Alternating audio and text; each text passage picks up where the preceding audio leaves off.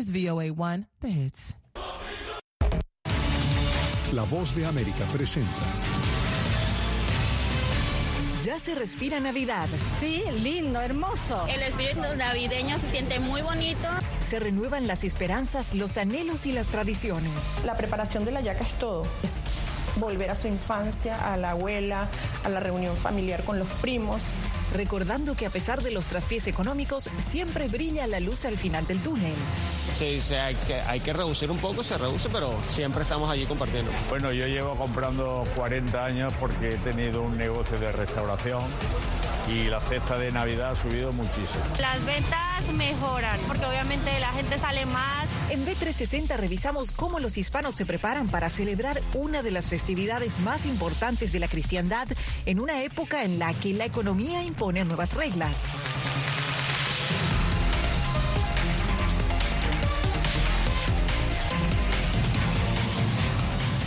Hola, ¿qué tal? Bienvenidos a una nueva edición de Venezuela 360. Les saluda Belén Mora. Faltan pocos días para la Navidad, fecha especial que invita a la reflexión, el amor y la solidaridad.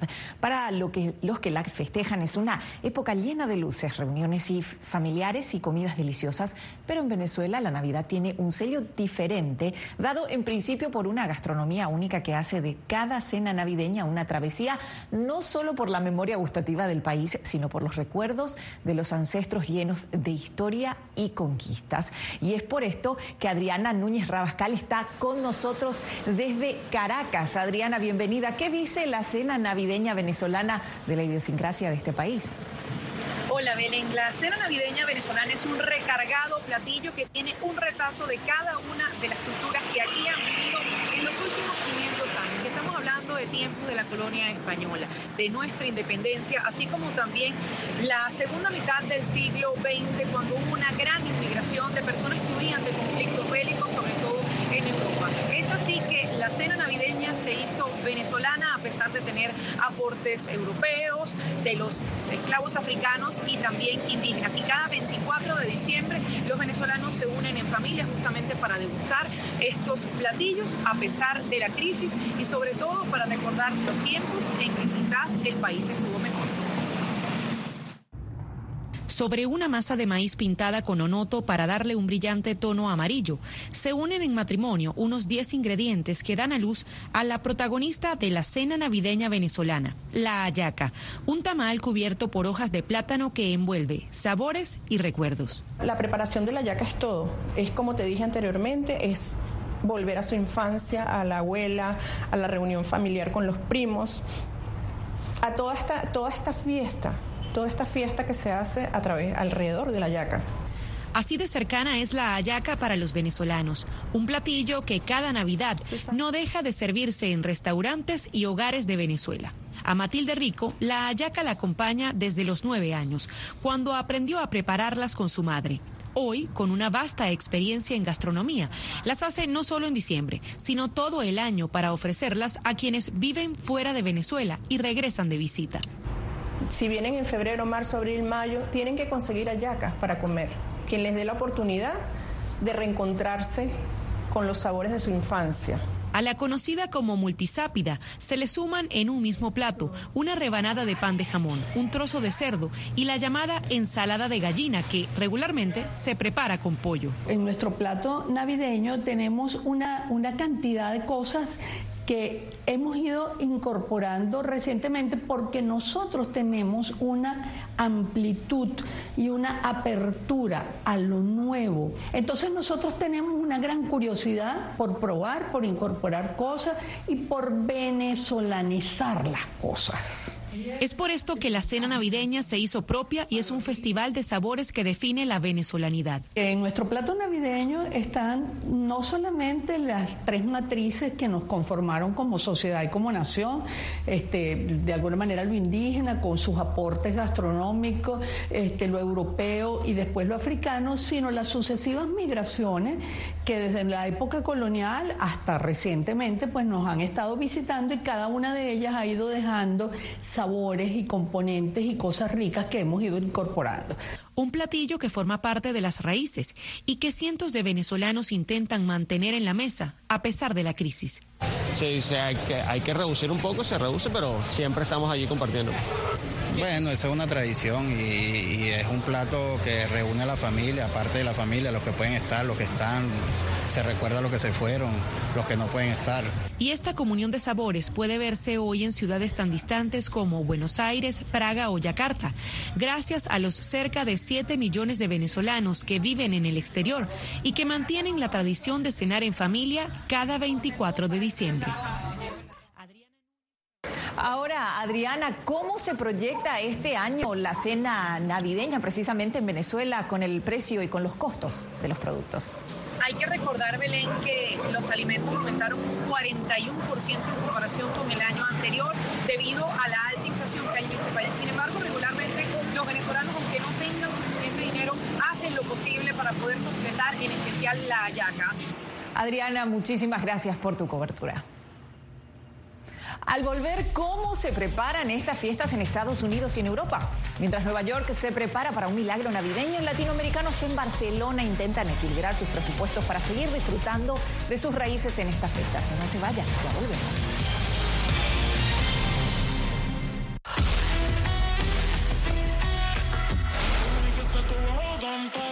En un país lejano a su cultura y tradiciones, un grupo de hispanos se abre camino en la tierra donde el fútbol paraliza los corazones por la Copa del Mundo. especial de La Voz de América disponible en todas nuestras plataformas. No se pierda La Boa en Qatar.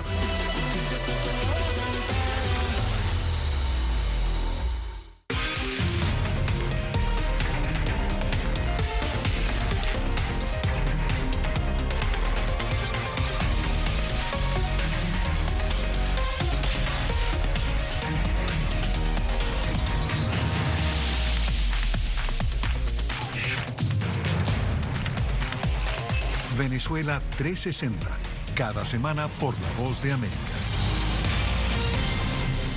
¿Qué tal desde Washington comienzan las noticias en el mundo al día? Día a día, desde la capital de Estados Unidos y donde se producen las noticias que más te impactan. El objetivo es llegar al otro lado de la frontera para pedir asilo. La voz de América te conecta con el mundo al día, los hechos más allá de la noticia, para que tomes decisiones bien informadas en el lenguaje que quieres, donde quieras y como prefieras. Conéctate con El Mundo al Día. Actualidad. vamos a ver otra cepa nueva y otra cepa nueva. Análisis en realidad mucha de esta gente va a quedar parada de nuevo y va a ser una tragedia humana. Debate. Es la obsesión. La obsesión la tienen ustedes. Con la información más allá de los titulares. El tema energético es algo que se está analizando. La inflación es un problema global. 30 y 50 metros están ya las tropas. Su respuesta, doctor. Todas las semanas por La Voz de América.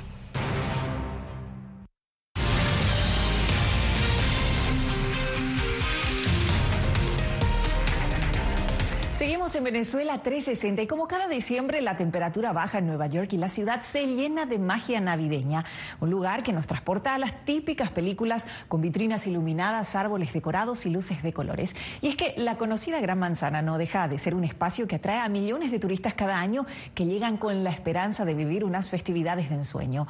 A pesar de la crisis que afecta a Estados Unidos, la ciudad se puso este año su mejor traje para intentar recuperarse de las pérdidas de la pandemia. ¿Y cuáles son esos sitios? emblemáticos. Veamos. Ya se respira Navidad en las calles de Nueva York. Como cada año, millones de visitantes llegan atraídos por el encanto que evocan algunos de los sitios más emblemáticos de la llamada ciudad de los rascacielos. Y con más razón, cuando la Gran Manzana busca recuperarse del impacto económico que ha presentado los años de pandemia. Siempre imaginé eso y por las películas también. Sí, me gustó que venga a sacarse fotos en los árboles de Navidad. Precioso. Son varios los lugares que se han hecho famosos y que atraen a los turistas quienes no pierden la ocasión de inmortalizar el momento con una foto familiar como por ejemplo el emblemático árbol de Navidad de Rockefeller Center, que luce como sacado de la escena de una película y es, por excelencia, el símbolo del espíritu navideño en la ciudad. Este árbol se erige imponente y se ilumina para señalar el inicio de la temporada festiva. El espíritu navideño se siente muy bonito desde que era, yo creo, de la edad de mi niña, vivía viendo las películas de Mi pobre angelito.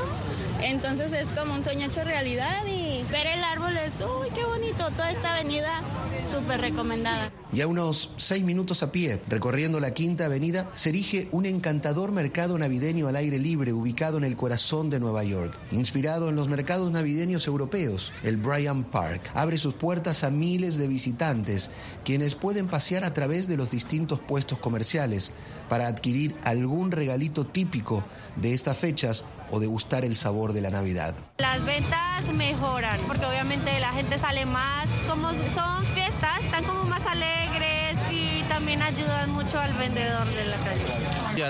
Este año hay mucha más gente porque después de la pandemia la gente tiene más deseo de salir. Pero esta temporada es también propicia para la solidaridad. Salvation Army o el Ejército de Salvación, organización benéfica que asiste a millones de familias, aprovecha la época festiva para reafirmar el espíritu de Navidad. Es para la ayuda, para muchos, para quienes más necesitan. New York, New York, que sepan que Navidad no es solamente recaudaciones, este trabajo y todo. Navidad es Jesús, Navidad es el que nos ama, Navidad se representa todo para nuestra familia. Se calcula que unos 60 millones de personas visitan la ciudad de Nueva York cada año, de acuerdo con New York City and Company, empresa especializada en mercadeo y turismo para la ciudad, siendo la época festiva una de las temporadas turísticas y comerciales más importantes. Y si bien el sector gastronómico y hotelero no se ha podido recuperar en las pocas ganancias post pandemia, esperan que este 2022 siembre la magia que impulse un milagro navideño y se prolongue por los años venideros. Ronen Swark, Voz de América, Nueva York. Y a días de celebrar la Navidad y reunirse en familia, los españoles se las ingenian para disfrutar de los platillos tradicionales sin afectar el presupuesto de las primeras semanas de enero y los latinoamericanos en España se debaten entre si degustar los alimentos propios de sus raíces o comer lo que puedan costear. Cada vez hay más personas pensando qué menús preparar para la Nochebuena con base en el presupuesto disponible. Y es que un estudio revela que los almuerzos y cenas navideñas de este año serán de las más caras. Con nosotros, Julia Riera, desde Barcelona. Julia, bienvenida. ¿Qué revela este nuevo estudio y cuáles son los motivos que eh, del alza de los precios de los productos?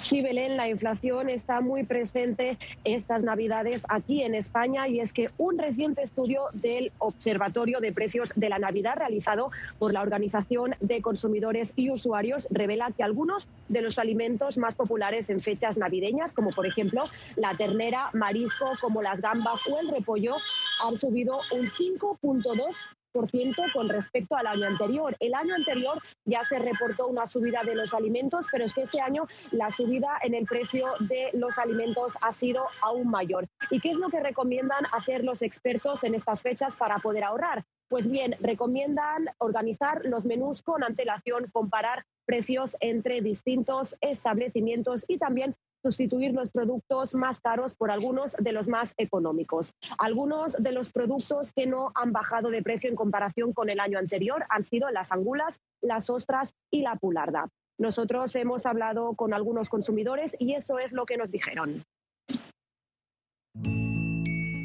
Reuniones de familias y amigos, brindis, regalos y comida, mucha comida. Así son las Navidades en España, o por lo menos así intentan seguir siendo este año a pesar de la crisis y la alta inflación.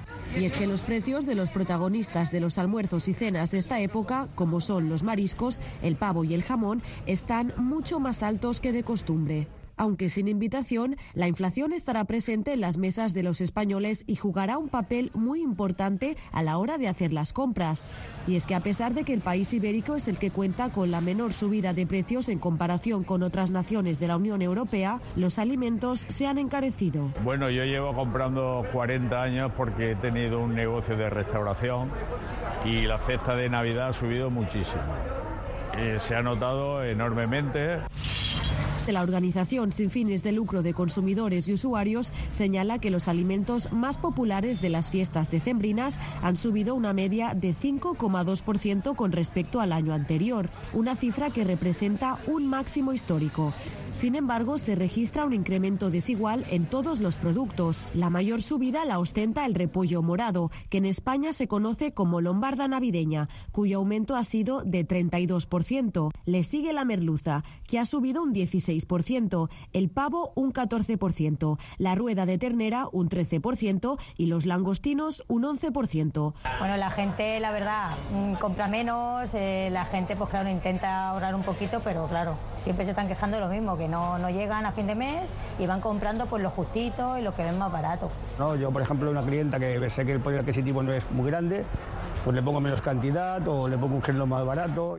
Y adoptar nuevos hábitos como comprar con anticipación y guardar. Pues ahora el cordero está carísimo, yo ya lo, lo compré también hace ya por lo menos un mes y lo tengo congelado también. Y entre el millón y medio de latinoamericanos que habitan en España, según el Instituto Nacional de Estadística, también crece la incertidumbre en cuanto a qué trucos hacer para seguir disfrutando de sus raíces en esta fecha especial, aún en la distancia. La carne, para los de las hallacas, ahora en diciembre, la harina pan, que es cara, la harina pan es muy cara, que eso lo utilizamos siempre, ¿no? Y en, diciembre que hacemos las hallacas. Antes el cordero era bastante caro, entonces lo compramos siempre congelado. A este año igual, la verdad. Eh, tenemos suerte de que aún nos lo podemos permitir. Pero luego el tema de la gambas sí que cogeremos menos gambas de las habituales. El aumento de los costos de producción y la sequía son algunos de los motivos por los que los alimentos se han encarecido en Europa. Una situación a la que al parecer deberán acostumbrarse los consumidores, pues según expertos el precio de los alimentos no disminuirá próximamente, algo que afecta tanto a consumidores como a vendedores y organizaciones benéficas como los bancos de alimentos, que suelen recibir menos donativos. Julia, en vista de la fecha y para no dejar pasar, del, dejar pasar de lado las celebraciones, ¿habrá algún incentivo por parte del gobierno? Sí, Belén, recientemente el presidente español Pedro Sánchez anunció aquí en Barcelona que a finales de año eh, habrá un paquete de ayuda que incluirá, según dijo, mecanismos para contener el precio de los alimentos. No dio muchos detalles, simplemente dijo que se aprobará a finales de año. Por otro lado, te cuento que varios estudios coinciden en que este año el gasto de los españoles en estas Navidades será menor con respecto al año anterior. Julia, muchísimas gracias por tu cobertura. Nosotros nos vamos a una nueva pausa y al regreso les contamos acerca de un platillo que trasciende fronteras para unir naciones y que se ha convertido en un símbolo en contra de la xenofobia. ¿De qué estamos hablando? Se lo contamos a la vuelta de la pausa.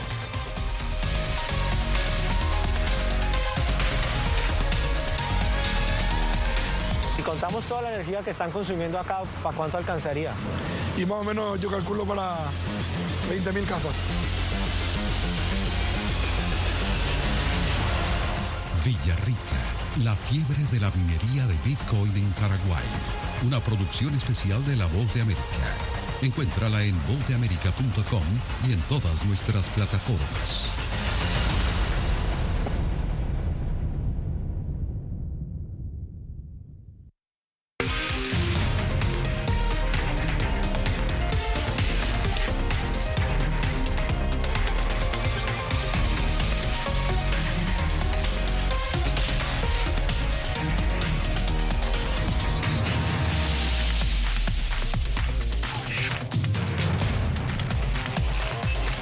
Venezuela 360, cada semana por La Voz de América. ¿Qué tal? Desde Washington comienzan las noticias en el mundo al día. Día a día, desde la capital de Estados Unidos y donde se producen las noticias que más te impactan. El objetivo es llegar al otro lado de la frontera para pedir asilo.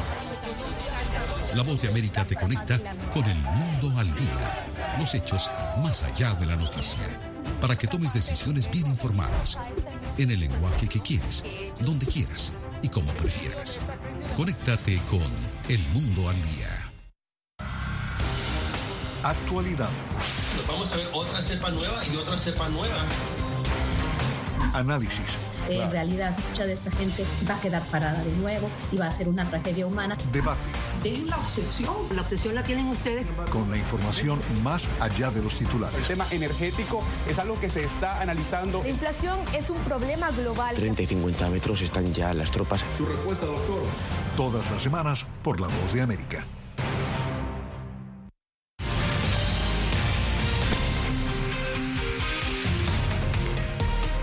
Continuamos en B360. Colombia y Venezuela son países hermanos y como todos los hermanos tienen sus diferencias. Sin ánimo de entrar en el terreno político, venezolanos y colombianos suelen ser fuertes rivales en el deporte y en concursos de belleza, pero no así cuando de gastronomía se trata. Si bien ambas naciones reclaman el origen de las mundialmente conocidas arepas, ciudadanos de ambos países se sienten felices de usar este platillo como símbolo de unidad. Bueno, las arepas es como, como un símbolo patrio para nosotros, porque uno desde que empieza a comer, come arepa. De esta manera resume este venezolano su gusto por la que se ha convertido en la reina de los fogones de muchas casas y comercios. La arepa es uno de los alimentos más populares en Venezuela. Rafael, ¿la arepa es más apetecida que el pan? Sí, se podría decir que sí. Uno prefiere esperar un poquito más, hacerse su buena arepa, que comer con pan. Rafael llegó a Colombia hace más de cinco años y no ha dejado de recordar sus raíces, su plato preferido, ese mismo que disfrutaba junto a su familia todos los días en su natal Caracas. Y es por esto que la arepa lo siguió hasta Bogotá, y no solo como compañera en la mesa familiar, sino que, como él mismo dice, este alimento lo sacó adelante, pues él y unos amigos armaron su propio rinconcito venezolano, un restaurante llamado El Coqui, que ofrece el plato más apetecido por los más de dos millones de venezolanos que habitan en territorio colombiano.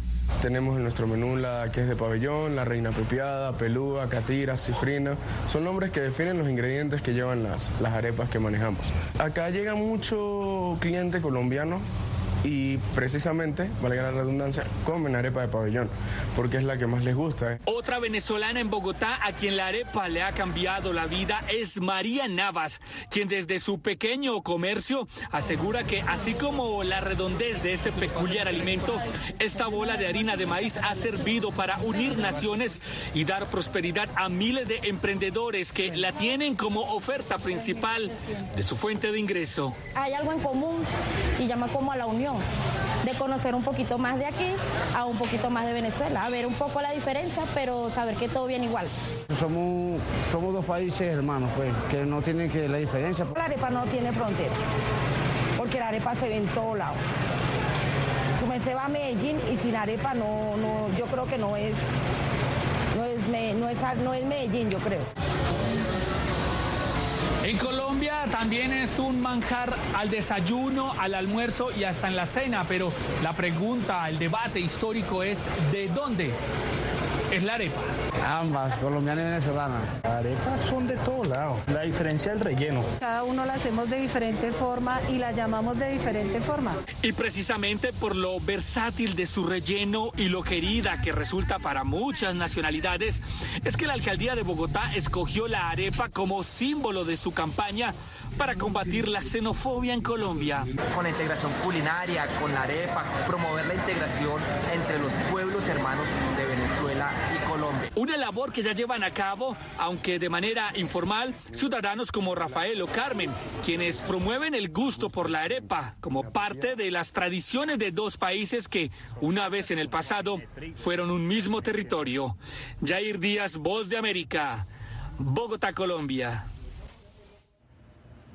Hacemos una pausa y a la vuelta un platillo con raíces prehispánicas que encanta a propios y extraños en Estados Unidos. Quédese con nosotros, ya volvemos.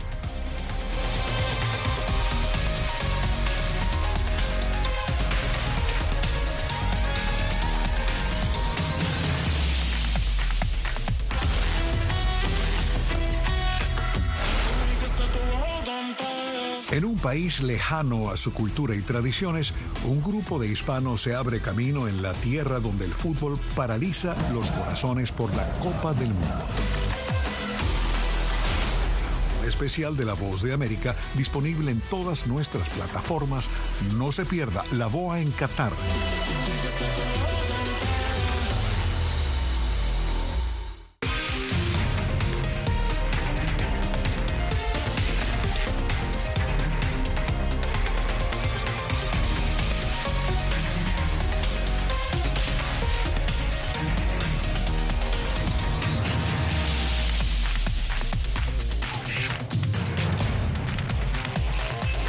Venezuela 360, cada semana por La Voz de América. ¿Qué tal desde Washington comienzan las noticias en el mundo al día? Día a día, desde la capital de Estados Unidos y donde se producen las noticias que más te impactan. El objetivo es llegar al otro lado de la frontera para pedir asilo. La voz de América te conecta con el mundo al día, los hechos más allá de la noticia, para que tomes decisiones bien informadas, en el lenguaje que quieres, donde quieras y como prefieras. Conéctate con El Mundo al Día. Actualidad, Vamos a ver otra cepa nueva y otra cepa nueva. análisis, En realidad, mucha de esta gente va a quedar parada de nuevo y va a ser una tragedia humana. debate, Es la obsesión. La obsesión la tienen ustedes. con la información más allá de los El titulares. tema energético es algo que se está analizando. La inflación es un problema global. 30 y 50 metros están ya las tropas. Su respuesta, doctor. Todas las semanas por La Voz de América.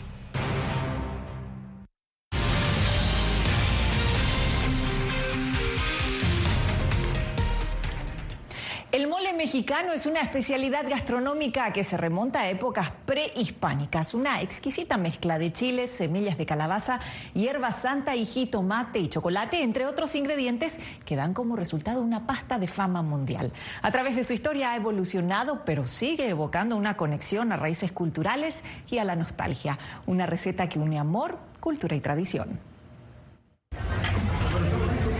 Una combinación de ingredientes y condimentos variados, de recetas familiares y algo más son la fuente de una especialidad culinaria mexicana, el mole.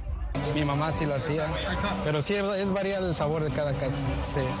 El ingrediente, el amor que le pongan para cocinarlo. Su elaboración proviene de una larga tradición pasada de generación a generación que data de épocas prehispánicas y es ahora un símbolo de la herencia mixta indígena y europea de México. Este platillo contiene todos los ingredientes que es familia, amor, eh, perseverancia. Técnicamente, el mole es una salsa que se sirve sobre una variedad de platos típicos de diferentes partes de México. Mucha gente piensa que todos los moles contienen chocolate, pero en sí hay, moles que no contienen chocolates, incluso son basados en puras, en puras legumbres o vegetales. Lourdes Juárez es la cofundadora de la Feria de los Moles de Los Ángeles, creada en 2008 para mantener viva una tradición gastronómica y cultural mexicana lejos de su país. ¿Se acuerda uno de nuestros abuelos, de nuestros padres, que lo cocinaban no en estas ollas, en unas ollas diferentes, que son de barro, tradicional nuestra olla de barro, y agarra un, un sabor bien diferente. El evento atrae a quienes quieren compartir parte de su herencia, como Ashley Manzano, cuya familia es dueña del restaurante Tacos Manzano. Y tenemos las enchiladas rojas, mole oaxaqueño con pollo, le estamos echando su cremita, después su quesito encima y ya está listo para el cliente. Y miles de personas acuden a la feria para reconectar con sus raíces y a saborear comidas típicas. A mí me sabe muy rico, porque son cosas que no puedo olvidar que de mi, de mi papá, que siempre nos, me sacaba a pasear y nos íbamos a comer mole. En la Feria del Mole es un sentimiento compartido entre quienes lo elaboran y lo degustan. El festival también atrae una competencia amistosa sobre cuál es el mejor mole, el de Puebla Oaxaca. El poblano. Oaxaca. No hay consenso sobre quién lo hace mejor, pero sí que nadie lo hace igual. Algunos más picantes que otros, como comparte Miguel Reyes, miembro de la Unión de Poblanos en el exterior. Es un arte porque lleva, en este caso, el mole rojo, es una composición de tres chiles. Un chile negro, un chile rojo un chile un poco más picante. Aunque esta y otras recetas también tienen ingredientes dulces como pasa de uva y plátanos. Este mole nosotros lo preparan en nuestras comunidades para, en este caso, eventos muy grandes, como fiestas patronales, bodas, 15 años. No es una comida del día a día, es una comida que se elabora en festividades muy grandes. Y para muchos es un manjar que debe ser compartido. Verónica Villafañe, Voz de América, Los Ángeles. Hasta aquí Venezuela 360, gracias por acompañarnos y como siempre puede seguir estas y otras historias, así como nuestra programación en nuestra página web www.vozdeamerica.com y también en nuestras redes sociales, arroba Voz. Soy Belén Mora, gracias por acompañarnos, hasta la próxima.